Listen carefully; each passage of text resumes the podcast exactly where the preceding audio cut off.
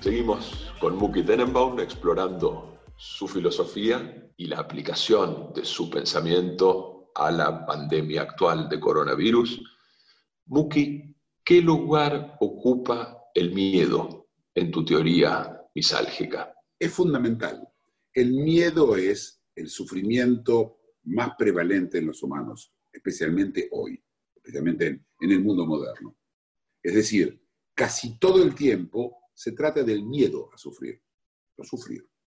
Es decir, el, el, miedo a sufrir, que en sí mismo es un sufrimiento muy especial, distinto al sufrimiento mismo del cual uno se le tiene miedo. Si yo tengo miedo que me muerde una víbora, cuando me muerde una víbora es muy distinto al miedo de que me muerde una víbora. Aún incluso como yo lo imagino, porque el miedo es como tener una casa, ¿sí? que vos no querés que entren a tu casa y haces un cerco alrededor. Un miedo es un cerco alrededor. Si bien el, el, miedo es que le pase en algún lugar de la casa, que va a ser específico, no van a entrar a toda la casa, van a entrar por una ventana, van a tratar de forzar una puerta, ¿sí? Eh, o por la chimenea, el miedo, ese cerco que ponemos alrededor, es por cualquier lugar. Y por lo tanto el cerco es mucho ya mayor que la casa misma a la cual vos querés defender. Y el cerco puede ser muy grande, muy lejos, al punto que hasta ya casi no se ve a la casa. Y en algunos casos es una cerca de una cerca es el miedo del miedo.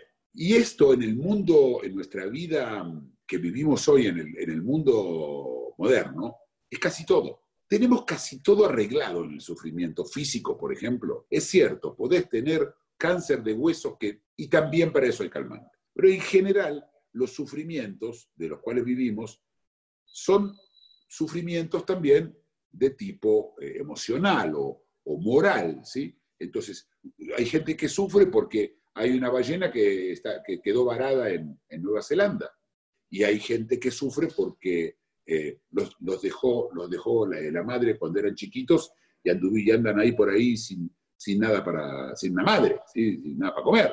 Es decir, hay, hay miedos de distintos niveles, pero todos, todos son una exageración, por llamarlo así, una, un, un cerco frente a esa casa. ¿Qué papel juega desde tu punto de vista este cerco del miedo que también se sufre en esta etapa de confinamiento, en esta etapa de recaudos ante la posibilidad de contagio y transmisión del coronavirus. Es obvio que estamos todos hoy encerrados por miedo. La gente que tiene en el lugar donde hay más coronavirus, digamos en el norte de Italia o, en Madrid, es el porcentaje, es el 1, el, el 1% de la población que tiene coronavirus. El otro 99 tiene miedo.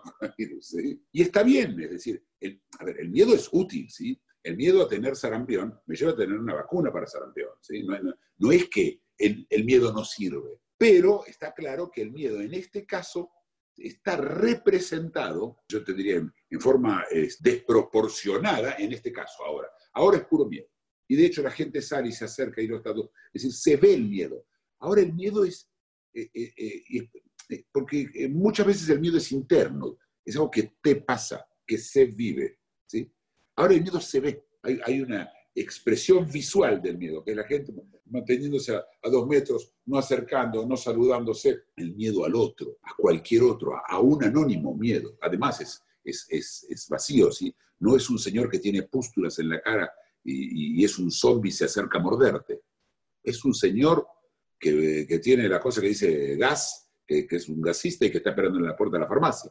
Eso es el miedo. En lugar del miedo, y, y además está el miedo al post, al post-corona. ¿Cómo ves los miedos a futuro? No, no primero tenemos ahora un miedo, ahora, primero el sufrimiento, el sufrimiento se vive ahora. No existe, nadie, cuando yo anticipo sufrimiento, es decir, cuando yo tengo miedo, lo sufro ahora.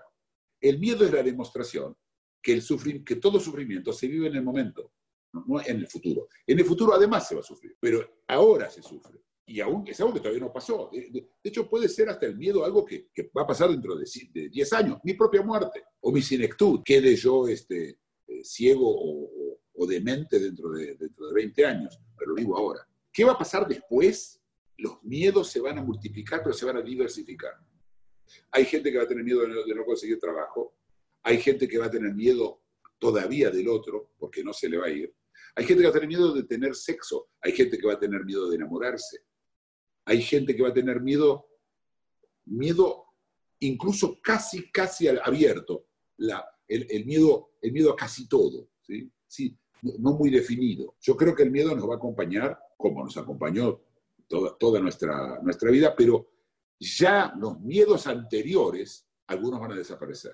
Y está claro que cuando yo tengo miedo a quedarme sin trabajo, o a, perdón, o a, no tener trabajo, o, a no conseguir trabajo y no poder este, mantener a mi familia o, a gente que depende de mí, esa gente a la cual yo le, tengo miedo, no, voy a no va a haber lugar para otros miedos. No voy a tener miedo a que las ballenas, las ballenas este, azul eh, se extingan en el Índico. No me va a pasar. Puede ser, hay por supuesto gente que también va, pero esa cantidad de gente que tenía esos miedos, miedo al cambio climático, eso se va a minorar porque hay otros. ¿eh? No. Llegó otro miedo. Tal como hablamos, ¿te acuerdas que hablamos del tema de prioridades? Así como se ordena de prioridad, los miedos también se ordenan por prioridades. ¿sí? Si alguien viene ahora acá, en este momento, y me apunta con un revólver, créeme que el miedo a quedar mal en este video me va a, va a desaparecer. Quédate tranquilo, no creo que hayas quedado mal en este video. Muchas gracias. La seguimos. Gracias.